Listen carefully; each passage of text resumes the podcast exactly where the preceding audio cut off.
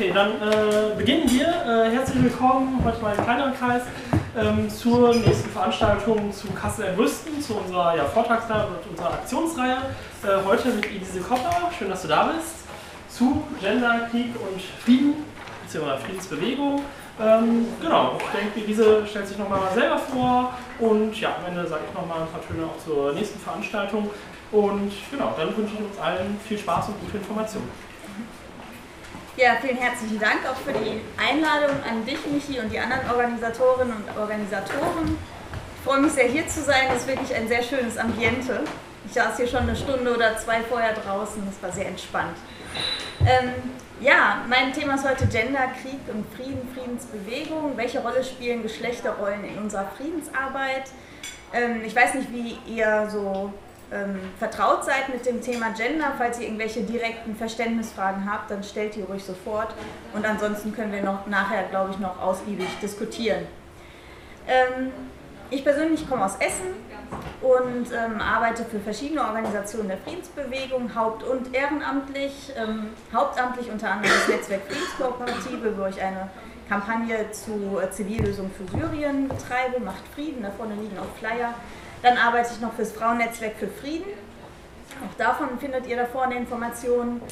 Und bin ähm, ehrenamtlich in der AG Gender und Frieden im Bund für soziale Verteidigung aktiv ähm, und auch im Vorstand. Mit dem Thema Gender und Frieden beschäftige ich mich schon relativ lange. Ich habe damals meine Bachelorarbeit über feministische Kritik an der Friedens- und Konfliktforschung und an der Lehre von den internationalen Beziehungen geschrieben und seitdem begleitet mich das Thema immer irgendwie und ich habe da irgendwie so einen Querschnittsblick mittlerweile, wenn ich mit ähm, Friedensthemen mich beschäftige. Ähm, ich werde anfangen mit so einem ganz kurzen Überblick zu Gender. Was ist das eigentlich? Ich nehme an, dass die allermeisten von euch da vielleicht schon mal was von gehört haben, was es damit auf sich hat. Deshalb werde ich das relativ kurz halten. Dann werde ich ähm, Gender in vier, vier, verschiedenen Bereichen des Friedensarrangements ähm, durchsprechen. In der Friedensforschung, in der Friedensarbeit, in der Friedenspolitik und in der Friedensbewegung.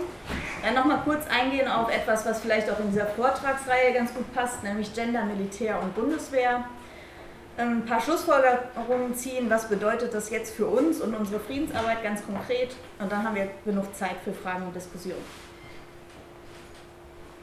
Ja, Gender. Ähm, was ist das eigentlich? Das ist so ein Wort, das so in den letzten 20 Jahren relativ groß aufkam. Ähm, Gender ist kein Frauenthema, vor allem kein reines Frauenthema. Es wird, ist zu einem Thema, das viel von Frauen aufgegriffen wird.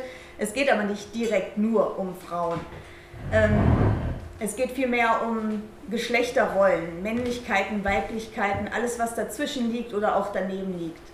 Gender ähm, unterscheidet man von Sex, also dem biologischen Geschlecht, das vermeintlich naturgegeben ist, aber auch da gibt es soziale Konstruktionen. Ähm, Gender ähm, wird beschrieben als das sozial konstruierte Geschlecht, das veränderbar ist. Das ist ganz wichtig für die äh, Friedensarbeit ähm, und deshalb nicht stetig. Ähm, es gibt Dichotomien zwischen Weiblichkeit und Männlichkeit. Ähm, die werden als Dichotomien beschrieben.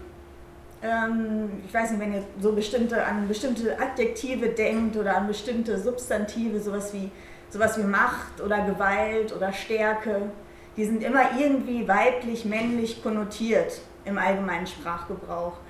Und ähm, die zu hinterfragen, diese Dichotomien, das ist ein ganz wichtiger Bestandteil.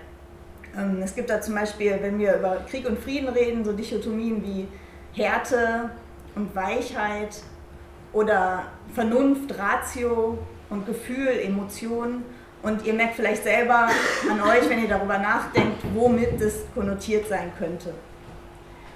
Ähm, Gender ist ein Querschnittsthema, also es ist kein Add-on oder kein Nice-to-have. Ähm, verzeiht mir bitte diese Anglizismen. Also es ist nichts, was man mal so nebenbei machen sollte oder irgendwie, wenn wir noch genug Zeit haben, dann sprechen wir auch über Gender, sondern ein Thema, das man eigentlich von Anfang an immer dazu denken sollte, wenn man über Krieg und Frieden spricht.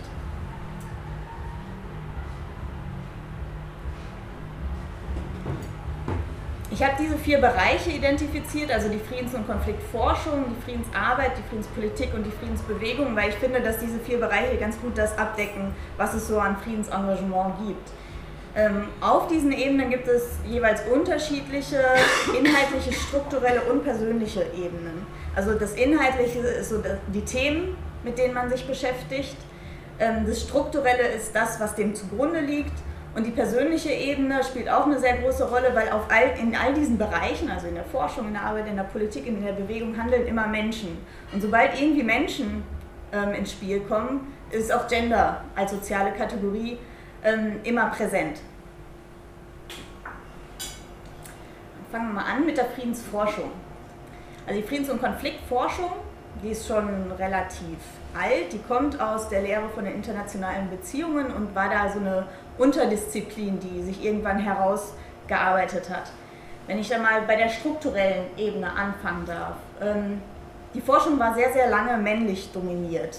Das heißt, es einfach in diesem Bereich fast nur Männer gab, die sich mit diesen Themen auseinandergesetzt haben, an den Universitäten. Die Lehrstühle, die waren alle von männlichen Professoren besetzt, gerade in der Lehre von den internationalen Beziehungen. Und dann hat sich die Friedensforschung da herausgearbeitet als Unterdisziplin und auch da war sie noch sehr, sehr männlich dominiert. Und dann so in den 1970er, 80er Jahren kamen dann die ersten feministischen Friedensforscherinnen ähm, auf den Plan und die haben sich dann eben auch mit Themen beschäftigt, die ähm, anders ähm, geartet waren als diejenigen, mit denen sich die Männer beschäftigt haben. Eine äh, Friedensforscherin, ähm, Hanne-Margret Birkenbach, mittlerweile emeritiert, ähm, bezeichnet sich auch als feministische Friedensforscherin und Politikwissenschaftlerin. Die hat das mal so ausgedrückt, ähm, Männer forschen oben und außen und Frauen forschen innen und ähm, unten. Das heißt, ähm, so ähnlich wie die, Rollenaufteilung auch in der Gesellschaft war, ne? Frauen eher im Privaten angeordnet und Männer eben im öffentlichen Bereich angeordnet, haben sich die männlichen Forscher eher mit sowas wie Macht und äh, der Regierungsebene beschäftigt und die weiblichen Forscherinnen, insbesondere dann die feministisch äh, orientierten Forscherinnen, die haben sich auch mit sowas wie Zivilgesellschaft, mit Bewegung von unten und mit den weicheren Themen beschäftigt. Ähm, diese Zentrierung auf männliche Themen durch männliche Forschung, das nannte man damals Androzentrismus und ähm, das hat die feministische Friedensforschung also als ersten Bereich so für sich identifiziert, ähm, wogegen es anzukämpfen galt. Die feministische Friedensforschung war und ist eine Nische. Ähm, das merkt man auch daran, dass zum Beispiel feministische Friedensforscherinnen weniger zitiert werden als andere männliche Friedensforscher. Ähm, das ist ein ja, das ist ein Zustand, an dem die Friedensforscherinnen arbeiten. Ähm, die tun sich zum Beispiel zusammen in einem, in einem Netzwerk hier von der Arbeitsgemeinschaft Friedens- und Konfliktforschung. Das nennt sich ähm, Netzwerk Friedensforscherinnen und da versuchen sie untereinander auch zu netzwerken, um ihre Forschung selber präsenter zu machen in der Mainstream-Forschung. Inhaltlich ähm, war es für die ersten Friedensforscherinnen, und das waren fast alles Frauen, deshalb äh, mache ich hier auch keine Pause zwischen Forscher und Innen, sondern das waren tatsächlich weibliche Friedensforscherinnen, war der feministische Friedens- und Sicherheitsbegriff ganz, ganz zentral. Ähm, ich weiß nicht, inwieweit ihr mit der Friedensforschung vertraut seid. Ähm, es gab da einen großen Forscher, den Johann Galtung, auf den sich heute auch noch fast alle Friedensforscherinnen und Friedensforscher beziehen. Der hat äh, den Friedensbegriff als ähm, Abwesenheit von direkter Gewalt, von struktureller Gewalt und von kultureller Gewalt definiert, als sehr, sehr weiten ähm, Begriff der sozialen Gerechtigkeit. Ähm, und die feministischen Friedensforscherinnen, die haben das sehr kritisiert, ähm, diesen Begriff, weil er ihnen noch nicht umfassend genug war weil die Gleichberechtigung der Geschlechter zum Beispiel anfangs gefehlt hat und die hat er dann später aufgenommen. Ähnlich ähm, war es um den Sicherheitsbegriff bestellt. Der wurde früher definiert als sehr enger Sicherheitsbegriff, zum Beispiel von Staaten gegenüber anderen Staaten, also Frieden durch Abgrenzung von anderen. Und der allumfassende Sicherheitsbegriff, der dann auch ähm, die feministische ähm, Sichtweise beinhaltete, der war ähm, der Begriff der menschlichen Sicherheit. Also Sicherheit für alle Menschen miteinander. Ähm, feministische Friedensforschung bezieht sich sehr stark auf gesellschaftliche Unrechtszustände und strukturelle Konfliktursachen, also das, was ähm, ähm, die Forschung an der Struktur und an die Forschung an, an inneren Ursachen für Unfrieden beinhaltet und als strukturelle Konfliktursache Nummer eins, neben anderen die Armut, ähm, wurde da das Patriarchat definiert. Das Patriarchat als strukturelle Gewaltform. Ein anderes inhaltliches Thema, mit dem äh, sich viele Menschen beschäftigt haben, ist die sexualisierte Kriegsgewalt, die ganz besonders ähm, im Rahmen der äh, Balkankriege zutage kam. Da gab es sowas wie Massenvergewaltigungen, da, wurde, ähm, da wurden Vergewaltigungen oder auch massenhafte Schwängerungen als ähm, Kriegsgewalt eingesetzt. Nicht um irgendwelche sexuellen Bedürfnisse zu befriedigen der Soldaten, sondern um äh, Macht auszuüben und die andere ethnische Gruppe oder den anderen, den Gegner, zu demütigen. Denn das, was den Frauen angetan wurde, wurde der ganzen Gesellschaft angetan. Darüber wurde sehr, sehr viel geforscht. Ähm, außerdem gibt es dann noch die persönliche Ebene, also die Rolle des oder der feministischen Friedensforschers, Friedensforscherin. Ähm, Frauen hatten es eine lange Zeit lang sehr, sehr schwer, an Lehrstühle zu kommen, überhaupt Fuß zu fassen in der Wissenschaft, gerade in dieser männlich dominierten Wissenschaft der internationalen Beziehungen. Diese harten Themen wurden immer vorgezogen gegenüber dem Weichen. Also es gab gerade so in Zeiten des, Ost, Zeiten des Ost-West-Konfliktes, da ging es eben um Macht und Abschreckung und so weiter und diese weichen Themen wie zivile Konfliktbearbeitung oder ähm, Kompromissfindung und Dialog und so, das wurde eher belächelt. Ähm, und eine weitere Funktion, die Friedensforscherinnen und Friedensforscher heute haben, ähm, ist die Politikberatung. Also die werden herangezogen von Politikern oder von, ähm, von Ministerien, um die künftige Politik irgendwie auszurichten. Und da hat es die feministische Friedensforschung, wenn sie sich als solche bezeichnet, relativ schwer. Also wir haben äh, mal mit Menschen gesprochen, die das machen als Wissenschaftlerinnen, ähm, Politikberatung, und die sagen, sobald sie anfangen, irgendwie so mit dem Begriff, ähm, ja, das ist eine feministische Sichtweise, ähm, dann ähm, wird das eher belächelt, dann wird das eher nicht ernst genommen. Aber sobald sie das irgendwie verstecken, unter anderen Begriffen, ähm, dann können sie das so subtil einbringen. Das sind so einige Bereiche, wo Gender in der Friedensforschung eine Rolle spielt. Ähm, wie gesagt, es ist noch eine Nischenforschung, aber es hat sich also auch in der, in der praktischen Politik so ein bisschen etabliert, diese Gender-Perspektive und deshalb ist es auch, glauben wir zumindest, in der, ähm, in der Forschung mittlerweile akzeptierter, dass das überhaupt eine Rolle spielt. Und man muss sagen, dass das in der ähm, angloamerikanischen Forschung noch deutlich ähm, präsenter ist als jetzt in der deutschen oder deutschsprachigen Forschung. Der zweite Bereich wäre Gender in der Friedensarbeit. Friedensarbeit ist hier definiert, oder ich verstehe es so als Arbeit von Friedensfachkräften, von ausgebildeten Friedensfachkräften, die im Feld arbeiten, also in Konfliktregionen, ähm, die zum Beispiel in, in Städten arbeiten, in denen es Konflikte, äh, Konflikte gibt und ähm, die dort irgendwie Gender in ihre Arbeit einbringen oder eben auch nicht einbringen. Da können wir wieder anfangen mit dem strukturellen Bereich. Also Gender in der Projektarbeit ist mittlerweile ganz, ganz viel ein Muss, denn es wird als Komponente in Förderanträgen abgefragt. Also es wird abgefragt, wenn man ein Projekt beantragt in, weiß ich nicht, in Afrika oder in Lateinamerika, was tut ihr, um Frauen und Männer gleichberechtigt einzubeziehen? Oder inwiefern äh, betreffen eure Projekte Frauen und Mädchen? Ähm, Ganz oft äh, wird Gender dort noch als Frauenthema verstanden, als spezielle Frauenförderung. Und das ist auch definitiv ein Teil von Gender und ein berechtigter Teil. Aber es sollte nicht der alleinige Bestandteil sein, wenn man von Gender in der Projektbeantragung ähm, spricht. Gender in der Ausbildung von zivilen Friedensfachkräften spielt immer mehr eine Rolle ähm, ist mittlerweile so ein Bestandteil. Ich weiß nicht, inwieweit ihr vertraut seid mit der Ausbildung von Friedensfachkräften. Das sind so mehrmonatige Ausbildungen, meistens sind es irgendwelche Wochenseminare. Und ähm, Gender ist da mittlerweile ein Bestandteil, sowohl die persönliche Komponente, also die Reflexion der eigenen Gendervorstellung, als auch das, was mich dann dort vor Ort irgendwie erwartet, dass ich das reflektieren kann. Inhaltlich ähm, geht es da ganz viel um Konfliktanalysen, also inwieweit spielen Geschlecht, Geschlechterrollen und Gender ähm, eine Rolle in diesem Konflikt, den ich bearbeiten will. Also ganz konkret arbeiten Friedensfachkräfte an irgendwelchen Konflikten zwischen benachbarten Dörfern zum Beispiel. Und da ist dann die Frage, inwieweit ist, hat dieser Konflikt irgendeine Ursache, die mit Geschlechterrollen zusammenhängt? Oder welche Rolle spielen die einzelnen Akteursgruppen? Welche Rolle spielen Frauengruppen? Welche Rolle spielen Männergruppen? Ähm, wer hat da das Sagen?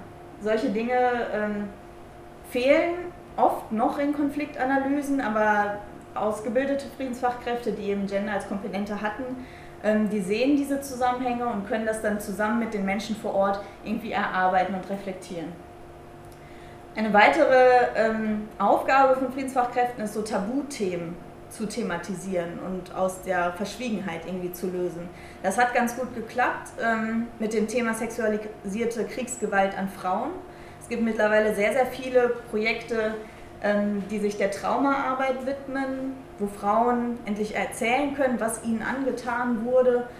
Ähm, gerade in Konflikten wie in Ruanda war das ein sehr, sehr großes Thema. Da ist kaum eine Frau ähm, ohne sexualisierte Kriegsgewalt, die ihr angetan wurde, davongekommen.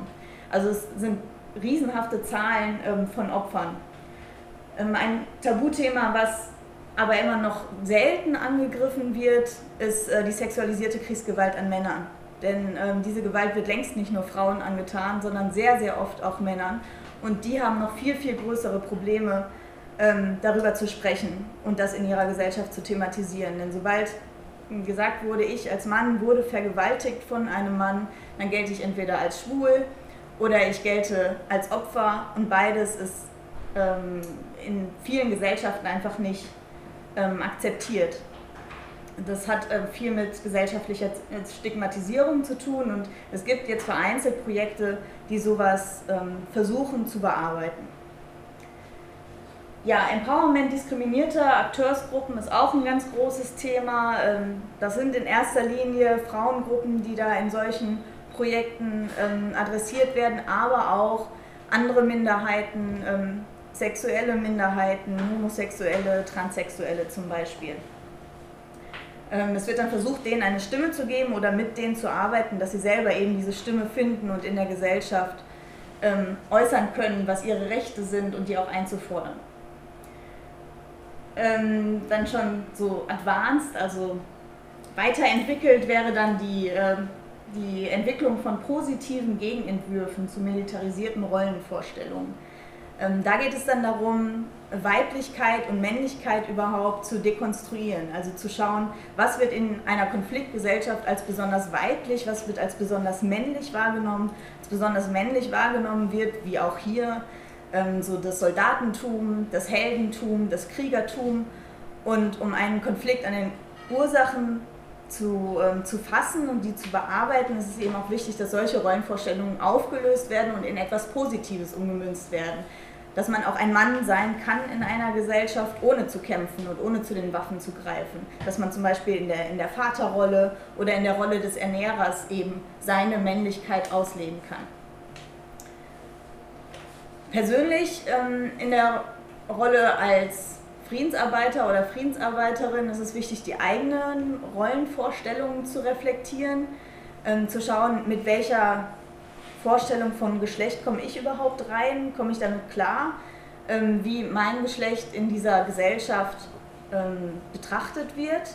Was bedeutet es zum Beispiel, wenn ich als Frau, als Friedensfachkraft in eine patriarchal, ähm, in eine patriarchale Gesellschaft komme und dort arbeite? Es gibt da ganz unterschiedliche Erfahrungen. Wir haben mit welchen gesprochen, die zurückkamen und meinten, eigentlich ist das eine sehr patriarchal ähm, strukturierte Gesellschaft, in der ich gearbeitet habe. Also Frauen hatten in der Öffentlichkeit sehr, sehr viel weniger zu sagen, durften an bestimmten Tischen nicht sitzen oder waren an bestimmten Verhandlungen nicht beteiligt. Aber ich als ausländische weibliche Friedensfachkraft wurde gar nicht so als Frau betrachtet, sondern eher als Ausländerin. Da spielten also auch noch andere soziale Kategorien wie, wie äh, gute Bildung oder, oder Reichtum, jemand, der aus dem Westen kommt, eine Rolle. Und da spielte die weibliche Rolle gar nicht mehr so ähm, die entscheidende. Ähm, es gibt da Chancen und Grenzen, die man eben nutzen kann. Chancen, wenn man zum Beispiel eben mit sowas spielen kann, wenn man seine eigene Rolle ausnutzen kann, um an bestimmte Akteursgruppen reinzukommen. Klassiker ist, dass Frauen besser mit Frauen sprechen können oder Männer besser mit Männern sprechen können.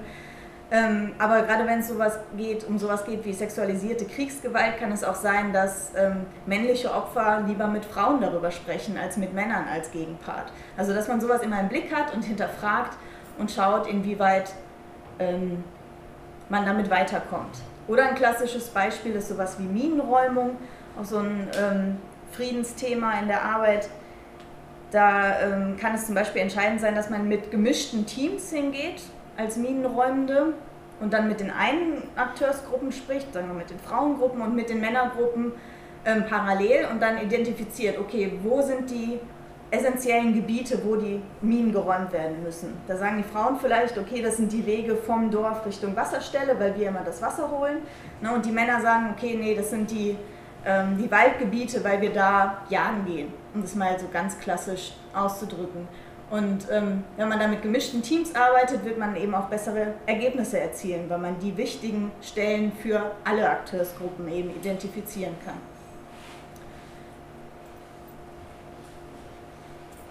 Dann haben wir die Friedenspolitik.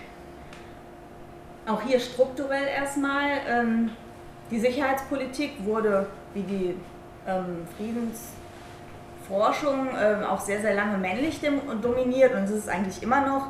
Ich meine, ähm, wenn man sich jetzt so die Staaten anschaut, die man so kennt, wer ist da Verteidigungsminister? Ähm, das sind fast alles Männer. Wir haben jetzt die erste weibliche Verteidigungsministerin überhaupt ähm, in Deutschland bei großen Verhandlungen, wenn es um Sicherheitspolitik geht, das sind äh, zu 90 Prozent oder mehr Männer. Ähm, diese Dominanz von Männern sich, äh, spiegelt sich auch darin wider, welche Mittel zur Konfliktlösung benutzt werden. Denn Männer greifen öfter zum Militär als ähm, Konfliktbearbeitungsmechanismus und ähm, Frauen äh, tendenziell öfter zu ziviler Konfliktbearbeitung. Das ist, naja, wahrscheinlich historisch gewachsen, dadurch, äh, dass Männer ähm, mehr mit dem Militär verbunden sind. Äh, viele Männer in vielen Gesellschaften müssen selber Kriegsdienst leisten. Frauen werden vom Kriegsdienst meist ausgeschlossen oder wurden einfach gar nicht irgendwie herangezogen. Ähm, das heißt also nicht, dass Frauen von Natur aus oder so das friedliebendere Geschlecht wären oder generell pazifistischer oder antimilitaristischer als Männer. Das hat halt sehr, sehr viel mit dieser sozialen Konstruktion und den gesellschaftlichen Verhältnissen zu tun. Schweden hat ähm, jetzt eine feministische Außen- und Sicherheitspolitik ähm, ausgerufen vor ein, zwei Jahren ungefähr. Ähm, die Skandinavierinnen und Skandinavier sind ja sowieso relativ fortschrittlich so in Sachen Gender und ähm, Gleichberechtigung von den Geschlechtern. Und ähm, diese feministische Außen- und Sicherheitspolitik hat im Zentrum ihrer Politik die Gleichstellung der Geschlechter und die Konzentration ähm, auf die Verbindung von Frieden, Entwicklung und äh, sozialer Gerechtigkeit. Im Gegensatz zur klassischen Außen- und Sicherheitspolitik, die eben diese Verbindung nur naja, nebenbei sieht, aber die militärische Sicherheit immer noch im Zentrum hat. Inhaltlich geht es bei der Friedenspolitik zum Beispiel um Dinge wie die UN-Sicherheitsresolution 1325 aus dem Jahr 2000 zu Frauen, Frieden und Sicherheit und sämtlichen Folgeresolutionen. Diese ähm, UNSCR 1325 ist immer noch das zentrale Dokument für fast alle, die in diesem Bereich arbeiten. Darauf wird sich immer noch bezogen und Deutschland hat seit 2012 auch einen nationalen Aktionsplan dazu zur Umsetzung dieser ähm, Sicherheitsresolution in Deutschland.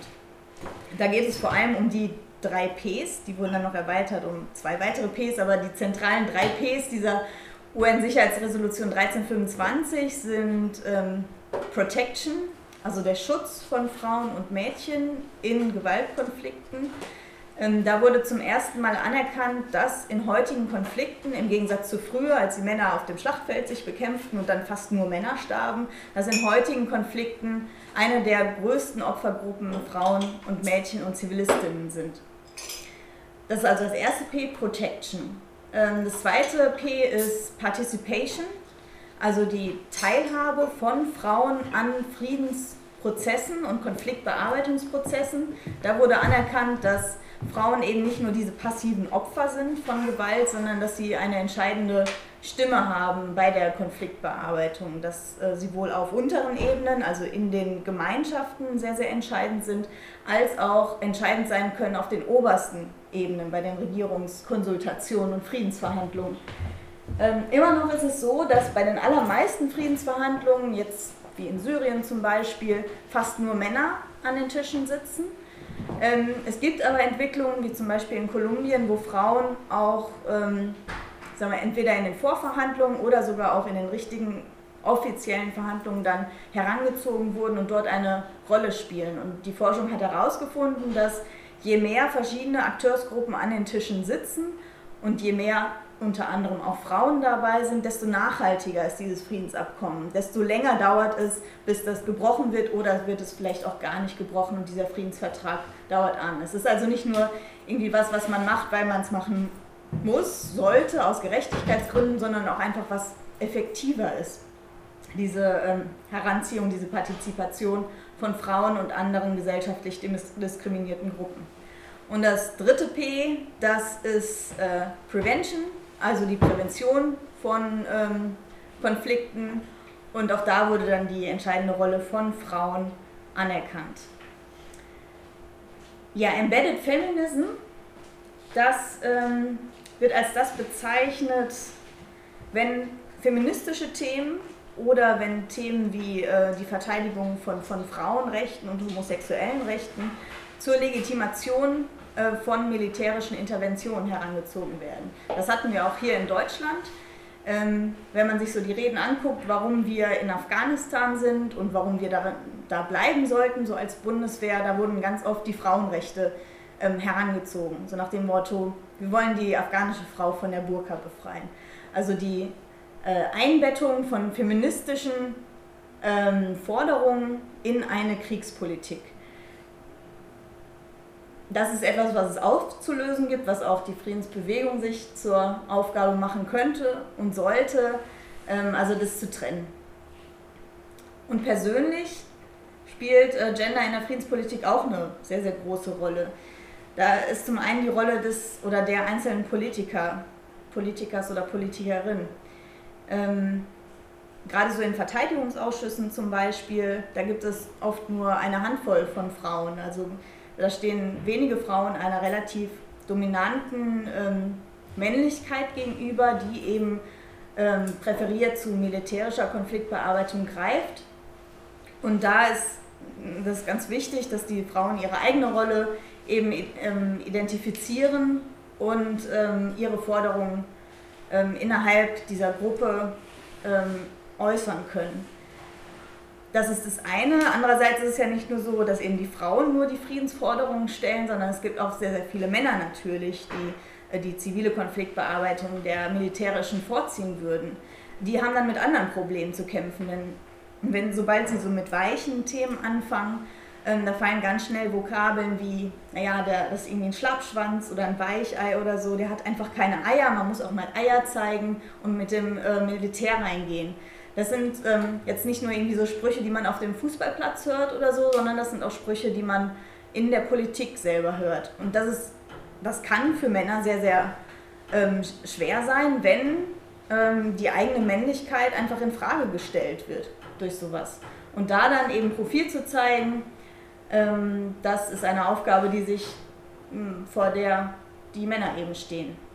Und dann gibt es sowas wie Geschlecht und Sexualität in der Außenpolitik. Ich weiß nicht, ob ihr euch noch erinnert, als ähm, Guido Westerwelle Außenminister wurde, da war die große Frage, ähm, ja, wie ist das denn, wenn er nach Saudi-Arabien reist, ne, wo homosexuellen Rechte eben nicht gewährleistet sind? Wie wird er überhaupt wahrgenommen? Wird er ernst genommen? Wird er als Mann gesehen und so weiter? Kann er seinen Lebensgefährten oder Mann mitbringen? Ähm, das sind so Themen, die äh, sagen, in Anführungsstrichen normale Männer, also heterosexuelle Männer, die die heteronormativen Anforderungen erfüllen, vor denen die eben nicht stehen.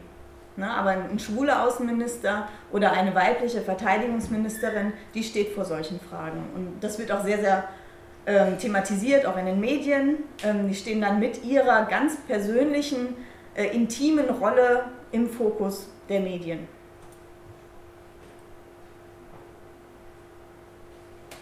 Und dann zuletzt ähm, Gender in der Friedensbewegung. Auch hier strukturell. Ähm, Frauen- und Friedensbewegungen sind schon sehr, sehr lange miteinander verbunden. Also die äh, Gründerin oder Mitgründerin der DFGVK äh, war zum Beispiel eine Frau, Bertha von Suttner, erste Friedensnobelpreisträgerin. Es gibt sehr, sehr viele Frauen, die entscheidende Rollen gespielt haben in der Friedensbewegung. Ähm, trotzdem sind viele Organisationen heute männlich dominiert. Das hat zum einen strukturelle Gründe, wie zum Beispiel wieder die DFGVK, ähm, die bestand eben in ihren Anfängen aus Kriegsdienstverweigerern und das waren halt nun mal alles Männer, weil Frauen nicht eingezogen wurden. Das heißt, da hat sich so eine männliche Mitgliedschaft gebildet äh, und erst später kamen dann mehr Frauen dazu. Ähm, das macht sich aber heute noch bemerkbar in vielen Organisationen, längst nicht in allen, aber in vielen, mit einem sogenannten Gender Gap in der Mitgliedschaft und vor allem auch in den Vorständen ähm, oder auch in den Sprecherrollen. Ähm, das ist ein Muster, das sich durch viele Organisationen zieht, die irgendwie ehrenamtliche Rollen haben, weil Ehrenamt und Familie gerade politisches Ehrenamt und Familie, also Wochenendarbeit zum Beispiel, oft nur schwer vereinbar ist. Ähm, das wird auch andere Gründe haben, aber dieses, ähm, diese tradierten Geschlechterrollen, die wir ja auch noch in unseren Gesellschaften haben, dass die Frauen sich eher um sowas wie Pflege und Care-Arbeit und ähm, die Familie kümmern, hindert sie oftmals daran, zeitraubende politische Ämter zu übernehmen. Dann gibt es spezielle Frauenfriedensorganisationen, da gibt es kleinere, die Frauen in Schwarz, die irgendwie in Köln oder in München arbeiten. Oder auch bundesweite Netzwerke wie das Frauennetzwerk für Frieden, das in Bonn sitzt. Ähm, die haben ganz speziell sich auf die Fahnen geschrieben, eben Frauenfriedensarbeit präsent zu machen. Und mittlerweile auch das Thema Gender haben sie aufgenommen. Und dann gibt es weitere Orte des Austauschs, zum Beispiel in der DFGVK gibt es eine Arbeitsgruppe zu Gender und Rassismus und äh, Militärkritik, wenn ich das richtig auf dem Schirm habe. Ähm, die hat mittlerweile dieses Thema aufgenommen, ist aber immer noch ein Randthema. Dann gibt es im Bund für soziale Verteidigung eben diese AG Gender und Frieden. Also es gibt mittlerweile gewisse Strukturen auch innerhalb der Friedensbewegung, wo Gender eben eine Rolle spielt.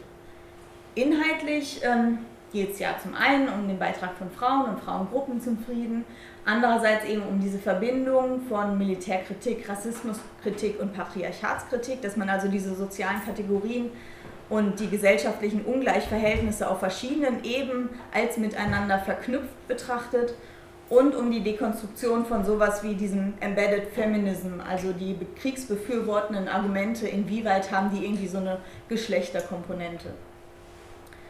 Ähm, man kann aber auch bei den ganz klassischen Themen äh, der Friedensbewegung, wie zum Beispiel Abrüstung oder so, kann man auch ähm, ähm, Gender-Aspekte immer identifizieren, auch wenn es um Drohnen geht oder so, wenn es um Waffen geht. Man kann immer schauen, was hat das jetzt mit sozial konstruierten Geschlechterrollen zu tun. Und persönlich innerhalb der Friedensbewegung ist es meiner Meinung nach wichtig, die eigene Rolle zu reflektieren was kann ich beitragen, welche Themen bringe ich ein, welche Themen unterstütze ich als Frau und Mann, welche Themen übersehe ich auch manchmal ganz gerne? Und nicht zuletzt die Reflexion der eigenen Sprachmuster. Also man verfällt da gerne in diesen Mediensprech, so von wegen Putin lässt die Muskeln spielen oder sowas, so ähm, äh, Gender-Sprache, die ähm, diese, diese Dichotomie von, von vermeintlich männlichen und vermeintlich weiblichen Assoziationen ähm, irgendwie noch verfestigt. Und da kann man schauen, dass man solche Sprachmuster zum Beispiel unterlässt, oder sie zumindest reflektiert und dann langfristig ähm, durch andere ersetzt.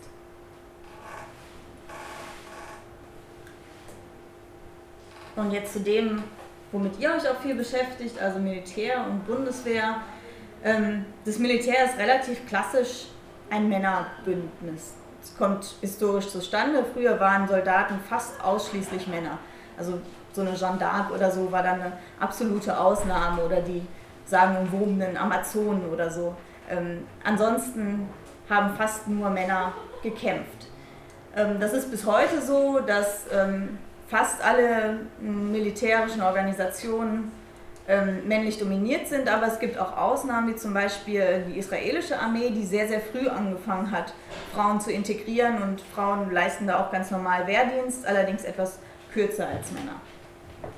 Innerhalb dieser militärischen Bündnisse ähm, wird eine Form von militarisierter Männlichkeit und auch Weiblichkeit sehr, sehr hoch gehalten. Also ähm, diese Definition, was, hat, was macht ein Mann aus? Ein Mann macht äh, aus, äh, stark zu sein, ähm, im Kampf gnadenlos zu sein, ähm, mit Waffen gut umgehen zu können. Das ähm, sind so soldatische Werte, die ganz, ganz oben ähm, gehalten werden. Das äh, macht es leichter, ähm, Menschen dazu zu treiben, in den Krieg zu gehen und ähm, wird meistens komplementär mit so einer militarisierten Weiblichkeit gesehen. Also auch früher, so hier bei uns, da war es nicht so, dass die Frauen nur gesagt haben, bleib bitte hier oder so, ne, geht, zieht nicht in den Kampf. Ähm, das waren auch nicht alles Pazifistinnen oder so, sondern manche Frauen, manche Mütter sogar, ähm, haben ihre Männer oder Söhne dazu getrieben, in den Krieg zu ziehen, weil sie sagten, du musst dir deine Ehre, deine männliche Ehre auf dem Schlachtfeld holen. Und so wurden die Männer, um ihre Rolle irgendwie zu erfüllen, dazu gezwungen, wirklich das zu tun und oft ihr Leben dafür zu geben. Es wird gerne eine Konstruktion äh, oder es wird gerne eine Gefahr von außen konstruiert. Der andere bedroht uns. Ihr Männer müsst uns beschützen. Männliche Soldaten sind die Beschützer, sind die Retter der eigenen Gesellschaft. Ähm, Schutzobjekt sind ganz oft Frauen und Kinder.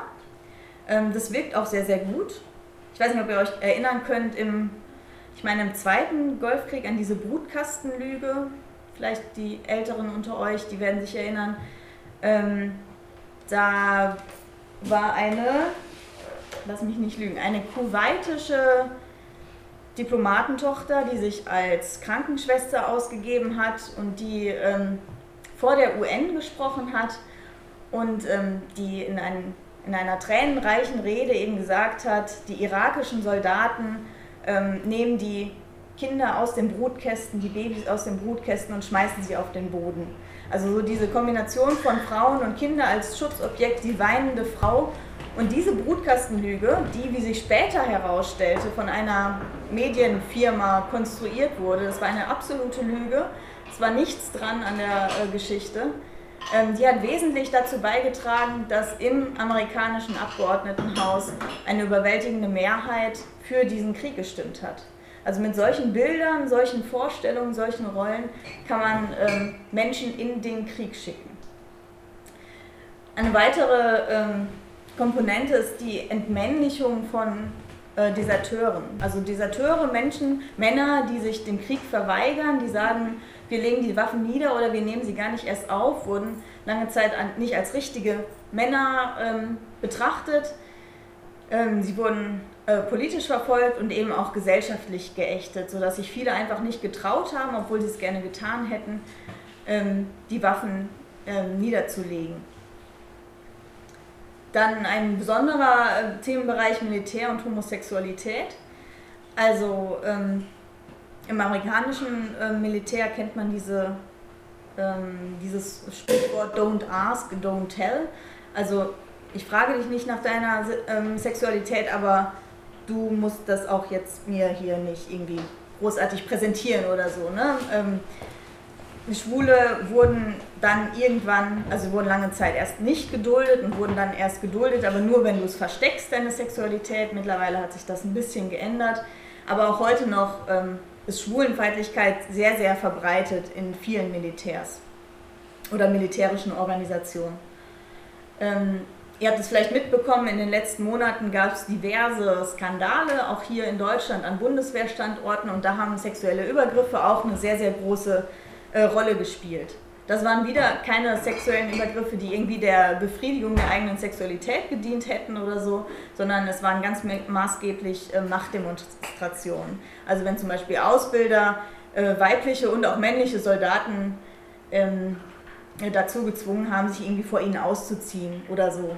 Ähm, oder auch sexuelle Übergriffe durch Worte ähm, sind in, in vielen äh, militärischen Organisationen in der Ausbildung gang und gäbe. Das ist eben ein Mittel, um den anderen klein zu halten, um die militärische Hierarchie äh, am Laufen zu halten.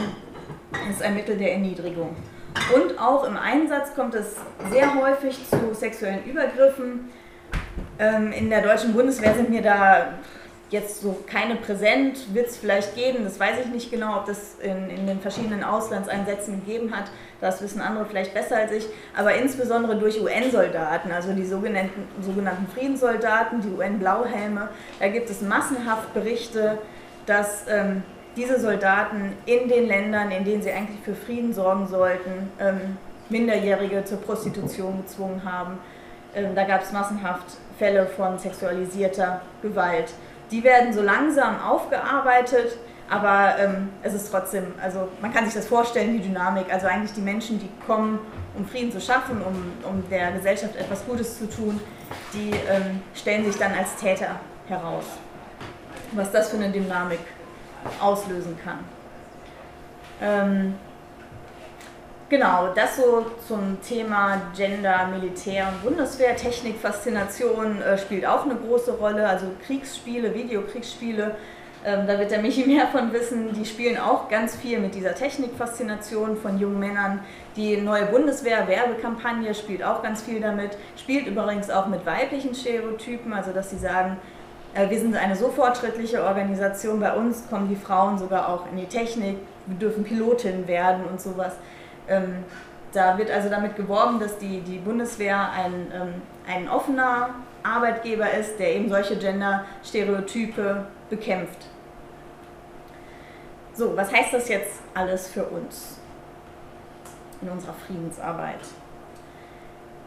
Das heißt in erster Linie, die eigenen Positionen und Rollenbilder zu hinterfragen. Also Menschen, die sich mit Gender regelmäßig beschäftigen, die machen das irgendwann irgendwie von selber, denen fällt es auf, wenn jemand, weiß ich nicht, keine gegenderte Sprache benutzt, denen fällt es auf, wenn auf irgendwelchen Bundeswehr-Werbeplakaten eben mit diesen Rollenstereotypen äh, gespielt wird. Und es bedarf aber eines gewissen Trainings, glaube ich, ähm, das zu, selber zu erkennen, bei sich selber, die Rollenbilder, die man so hat und die dann auch aktiv zu hinterfragen und vielleicht sogar abzubauen. Dann die eigenen Vorstellungen von militarisierter Männlichkeit und Weiblichkeit auflösen. Es ist keineswegs selbstverständlich, dass wir das alles so bewusst irgendwie ähm, ablehnen oder so, was an militarisierter Männlichkeit oder Weiblichkeit ähm, verbreitet wird. Ich kenne Menschen aus der Antifa-Bewegung, ähm, die mir sagen, dass ähm, gerade auch in der Antifa sowas wie militarisierte Männlichkeit ganz, ganz präsent ist. Ich weiß nicht, ob jemand von euch selber da irgendwie aktiv ist oder so, aber dass da auch der, der Kämpfer, der männliche Kämpfer, ähm, sowas wie ein Ideal ist. Ne? Und dann gesagt wird, naja, also lasst uns das mal machen, das ist Männersache und da wird auch mit dieser militarisierten Sprache sehr, sehr viel gearbeitet. Ähm, da sind wir also als, als Friedensbewegung oder als Antifa-Bewegung absolut nicht vorgefeit, dass wir sowas verstärken. Ähm, die eigenen antimilitaristischen, pazifistischen Themen unter einer Gender-Perspektive betrachten, also wirklich ganz klassisch sowas wie atomare Abrüstung, was hat das mit Gender zu tun, ähm, was hat der Kampf gegen ähm, die lokale Rüstungsindustrie hier in Kassel mit Gender zu tun, hat das was mit Gender zu tun, hat es zum Beispiel irgendwie eine Wirkung oder irgendwie eine Bedeutung, dass in diesen Rüstungsfirmen äh, maßgeblich Männer arbeiten oder maßgeblich Männer in den Vorständen sind. was bedeutet das einfach für uns. Einfach mal irgendwie so einen Schritt zurückgehen und schauen, was kann das alles mit Gender zu tun haben. Und wenn wir da irgendwas identifizieren, das muss nicht sein, dass das immer alles zwangsläufig auch mit Gender zu tun hat, aber wenn es da was damit zu tun hat, das auch thematisieren und versuchen aufzudröseln. Dann unterschiedlichen Akteursgruppen Raum geben. Also sowohl in dem, worüber wir schreiben, also wenn wir, was weiß ich, über den Syrien-Konflikt schreiben, schreiben wir dann nur über Putin und Assad und Trump oder schauen wir halt auch, was in der syrischen Zivilgesellschaft aus, abläuft und was syrische Frauengruppen oder auch syrische andere Gruppen ähm, damit zu tun haben, was in Sachen Frieden und Konflikt in ähm, Syrien passiert. Das heißt aber auch, Raum zu geben anderen Akteursgruppen, wie ist das in unseren eigenen Vorständen, in unseren eigenen Strukturen, ähm, wenn wir sehen, dass irgendwas männlich dominiert ist oder weiblich dominiert ist. Schauen wir dann, dass wir so eine gewisse Gender Balance haben wie ist das bei unseren Podiumsdiskussionen? Schauen wir da, dass wir einigermaßen Frauen, Männer, vielleicht auch andere Geschlechter und andere Sexualitäten irgendwie vertreten haben? Schauen wir, dass die, wir die Themen entsprechend auswählen? Also es ist längst keine Selbstverständlichkeit, dass ähm, in so einer Vortragsreihe, die ja sehr begrenzt ist, dass sowas wie Gender überhaupt irgendwie auftaucht. Ähm, schauen wir, dass wir vielleicht Workshops auf unseren Tagungen zu sowas anbieten. Das ist auch ein Teil davon, Akteursgruppen und Themen Raum zu geben. Dann Offenheit zeigen gegenüber vermeintlich weichen Themen. Ähm, das richtet sich nicht nur an Menschen, die sich als männlich wahrnehmen, aber vor allem, ähm, weil gerne diese weichen Themen, also sowas wie zivile Konfliktbearbeitung oder so, äh, oder Emotionen in der Politik, auch gerne als weibliches Thema abgehandelt, ähm, nicht immer aufgenommen werden. Oder eben nur, wenn gerade noch Zeit dafür ist oder als, als ein kleiner Abschnitt in so einem langen Artikel oder so. Also da irgendwie Offenheit zeigen und sagen, auch das ist eine, eine strukturelle Form von Gewalt, eine strukturelle Form von Ungerechtigkeit und die müssen wir genauso ähm, thematisieren wie sowas wie ähm, nukleare Abrüstung. Dann äh, keine Scheu haben vor gendersensibler und generell diskriminierungssensibler Sprache. Also nicht irgendwie belächeln, wenn da wieder irgendwie so ein Gender-Sternchen oder ein Gender-Gap ist oder so. Da spreche ich wahrscheinlich oder trage ich Eulen nach Athen in so, äh, tschüss, in so Zusammenhängen wie, wie hier in so einem Kollektivcafé oder in eher äh, so Gruppen, die sich eher so als links oder alternativ bezeichnen. Ähm, die haben das alle schon ziemlich drauf mit dieser gendersensiblen Sprache, aber äh, das ist noch längst nicht überall Usus. Und ähm, das durchzusetzen und ähm, damit auch gegebenenfalls zu spielen, andere damit zu konfrontieren, das ist so eine Aufgabe, die wir uns auch selber stellen können. Eigene Widerstände abbauen gegen Gender, ähm, persönliche Widerstände, auch emotionale Widerstände. Also es, wir erfahren das öfter, ähm, dass wenn wir sowas wie Gender oder Frauen oder so ansprechen, ähm, dass äh, da die Augen gerollt werden und so, schon, ja, schon wieder Gender und schon wieder von der oder so. Ähm, da gibt es gewisse persönliche Widerstände oder Vorbehalte gegenüber solchen Themen und da ähm, würde ich einfach dafür plädieren, dass man ähm, da eine gewisse Offenheit zeigt und das vielleicht auch zu seinem eigenen macht. Ja, zusammenfassend heißt es einfach öfter mal die Genderbrille aufsetzen, also ist ein anderes Wort für Genderperspektive. Das kann man auch ganz bildlich machen, indem man, wie gesagt, einen Schritt zurücktritt und schaut, ähm, was hat das alles mit Gender zu tun und wenn es was damit zu tun hat, wie können wir das irgendwie auflösen. Gut, mit diesem Plädoyer würde ich dann auch schließen und danke für eure Aufmerksamkeit. Und falls ihr noch Fragen habt und so, können wir da jetzt zukommen.